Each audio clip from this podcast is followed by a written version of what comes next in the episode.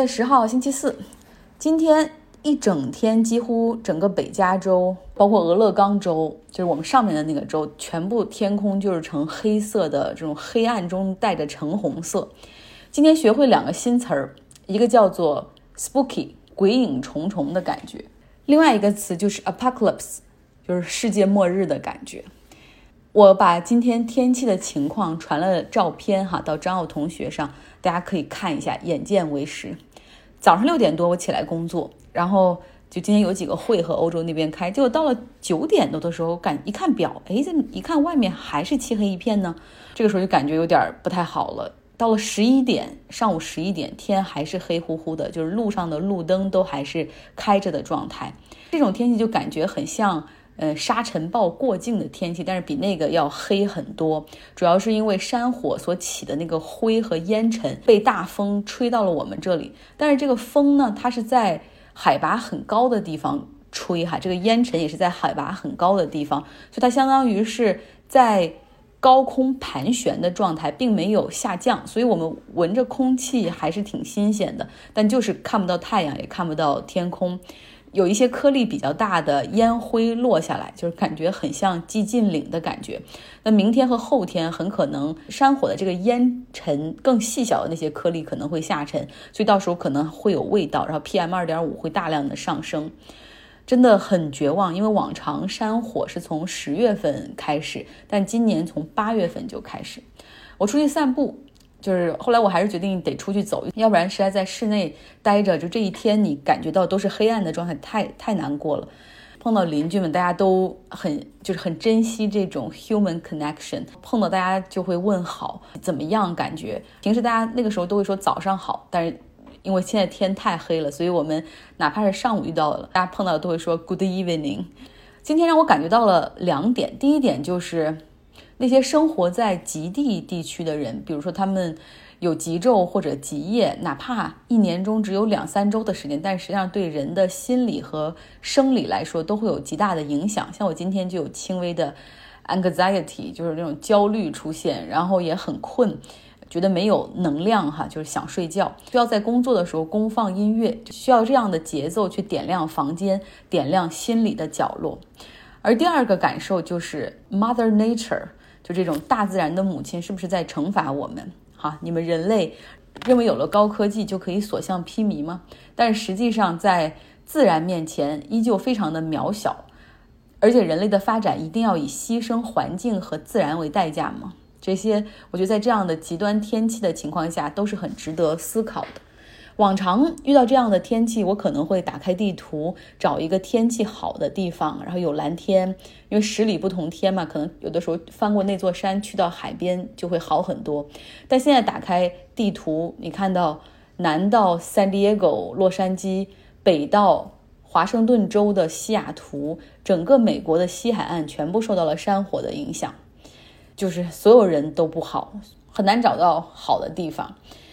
加州现在着火的山火面积有二百万英亩，这相当于是纽约市面积的十倍。形象一点说，就是大火现在非常快速的推进，相当于是每三十分钟就会新增一千英亩的起火面积。那一英亩的面积，差不多又是一个美式橄榄球场的大小。再给一个数据，可能会更加直观。去年，二零一九年，加州全年总共有四千九百二十七个山火，而今年到现在才到九月份，就已经有了七千六百个山火。Climate is changing，这是我们真的没有办法去否认的一个事实。今天着火的还有希腊的莱斯博斯小岛。这里是安置那些来自中东和非洲难民的，就是他们往往登陆之后的一个落脚点，会在这里的难民营来申请填写各种各样的难民或者政治庇护的表格。有一点三万难民生活在这里。现在呢，这个难民营因为不明的原因起了大火。有人说了是反移民的极右翼组织在这里放火，就是因为想毁掉这个难民营。那看到大批帐篷被烧毁的难民，他们本来其实生活已经很苦了哈，然后拿着自己的行李、被褥、锅碗瓢盆，带着孩子去转移到现在政府给的安置区。安置区的面积远远没有办法安置这些人。说一下疫情吧，全球因为 COVID-19 的疫情已经有九十万人死亡，全球感染人数已经超过两千七百万人。在欧洲，经过了一个夏天的短暂放松，以及现在学生们开学返校，感染率正在增长。我都不用看新闻，就给大家说两个我身边同事的。我有一个葡萄牙的同事，一个年轻人，然后感染了。还有一个西班牙马德里的同事，他的孩子因为已经返校了，不知道为什么也出现了发烧发热的状况，一检查也是感染了。大家要就是做好准备哈，哪怕秋天还没有来，但是看到欧洲的这个数据也会快也会上来哈。印度已经超过巴西，成为感染数量第二高的国家，在那个排行榜上。印尼呢，他们的首都雅加达，因为现在因为现在医院中的病床数量已经非常吃紧了，所以雅加达的市政府决定进入到 lockdown 居家隔离的状态，也相当于是其实已经隔离过了，后来放松了，现在又大量的感染，现在又重新的在在 lockdown。华盛顿邮报的记者。伍德沃德，也就是那位揭露水门事件的那个记者，哈，他最近又出了一本书，他挺勤奋的，因为这已经是特朗普任内他出的第二本书了。他出书呢，通常会采访大量在华盛顿 D.C.，尤其是在白宫和政府部门工作的这些人，然后有大量的一手资料，描写一些场面的时候也是绘声绘色，哈，就是一看就是有人真的在现场，有很多的细节。他书中写到说，特朗普早在一月二十八号的时候就被情报部门和国土安全顾问去给他做了一个 briefing，就是说这 coronavirus 的疫情非常的严重，这感染力很强，死亡率又很高，并且非常严肃的告诫他说，这是你做总统以来面面临的最大的国家安全的威胁，你必须要认真处理。可听了这么明确的警告的时候，也有大量的数据哈和简报，但是他从来也不看简报。他听完这些之后，转头去福克斯电视台上说的是：“别担心，这只不过是普通感冒。况且我们已经下令了停止中美之间的飞机往来，切断了和这种呃这个疫情感染地的联系。而且这个病毒，相信我会 magically disappear，神奇般的消失。但结果实际情况是。”美国十九万人死亡，六百三十万人感染，三千万人失去工作。即便到了现在，特朗普还是完全不重视 COVID-19 的疫情。他组织大型的集会，像共和党的全国大会，还记得吗？最后一天，白宫的花园里坐了几百人啊，就那样聚在一起，也没有社交距离，也没有强制戴口罩。而且现在，特朗普还在多个州举行竞选的集会，哪怕有一些州，像北卡罗来纳州，已经禁止五十人以上的集会了，但是他还是坚持举行。肯定有人会起诉他，但是他不怕呀，因为反正有司法部可以帮他打官司。而且就算告到联邦法院，特朗普也认为有很多法官是他任命的，就是最后肯定会 favor 他的这种诉求。美国。原本引以为傲的宪法和他们引以为傲的三权分立、相互制约的这样的一个政体，真的在特朗普的出现之后，各种缺陷暴露无遗。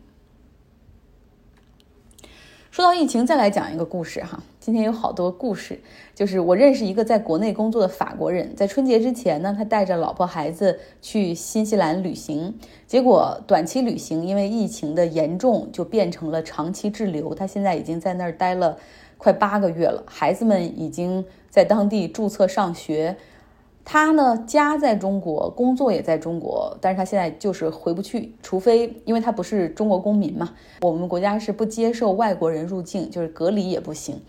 他说有一个办法能回中国，就是说先从新西兰飞法国，因为欧盟现在正积极的和中国磋商，他们已经组织过了这种高管包机哈，然后做带着这些高管团队返回中国，然后中国的海关安排破例入境，然后隔离。但是他需要从新西兰先回法国，这就没有直达的航班。然后同时，不仅这个机票很难买，而且因为带着孩子，好像风险也更大。到了法国之后，他们需要隔离十四天，然后再去申请加入这个包机，哈，反正是很难的一件事情。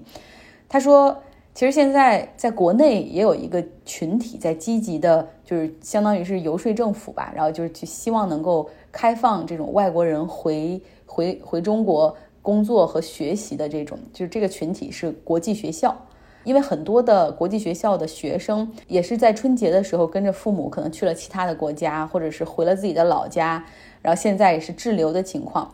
他们肯定不愿意说远程学习，而且还有时差。好多孩子的家长也并没有办理新学期入学，也没有缴费，所以现在国际学校的生源少了将近一半儿啊。然后好多学校的这种可能二流、三流的这种国际学校，可能运营就非常的吃紧了，有的可能还面临着倒闭。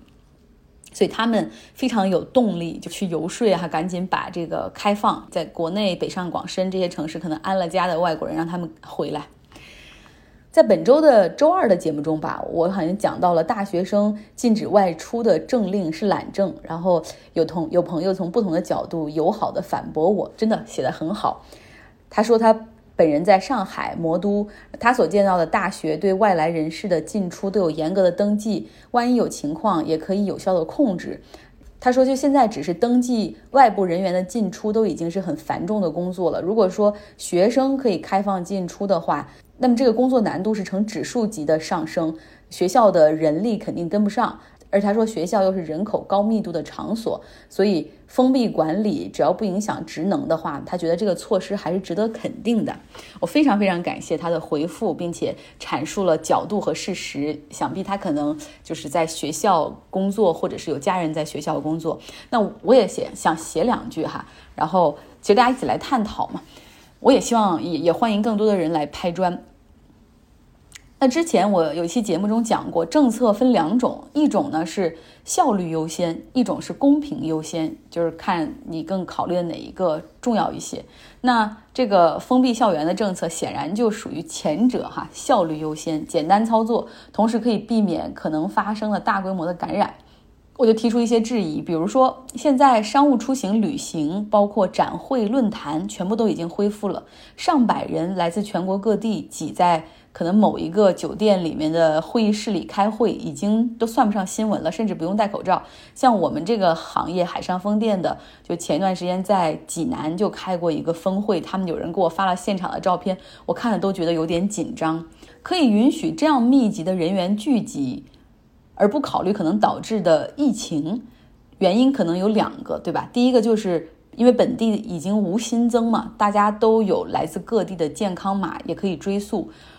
而且呢，境外回来的人都会隔离十四天，之后还会进行检测，对吧？然后这个时候你才就基本上是，所以说基本上这种感染的源头就就切断了，呃，所以认为这是安全的。第二个就是从社会经济恢复运行的角度来说，允许出差，允许客户客户拜访，允许会议展会，这当然也是恢复经济的很重要一部分啦。它可以拉动餐饮、酒店业。就哪怕这些人聚在一起是有风险，但是考虑到能够带来巨大的社会经济效益的话，那么可以承受这样的风险，对吧？等于说做了一个 trade off，你一个取舍。那反观大学生群体，好像。就算他们走出校园，消费能力和活动对于社会经济的带动也是有限的。而且很多人可能想，哦，你学生嘛，本来就是学习的，你不出校门，就像刚才那个朋友说的，好像这个你的这个这个学校的职能也不会受到影响，就就是教课嘛，你就是学习，直接封闭最好操作。那另外一点，其实就是好多大学生，大家是来自五湖四海的外地人，那为了保证本地的医疗卫生的安全。外地人的这种利益哈，就可以被 trade off，而这个时候其实忽视了学生他们的一些诉求，实习打工、探亲访友，甚至你在同一个城市都不能去看你的男女朋友，对吧？你不能去购物，也不能去叫外卖，这些诉求好像都不行。我们忘记了健康中除了身体健康，还有一个很重要的部分是心理健康。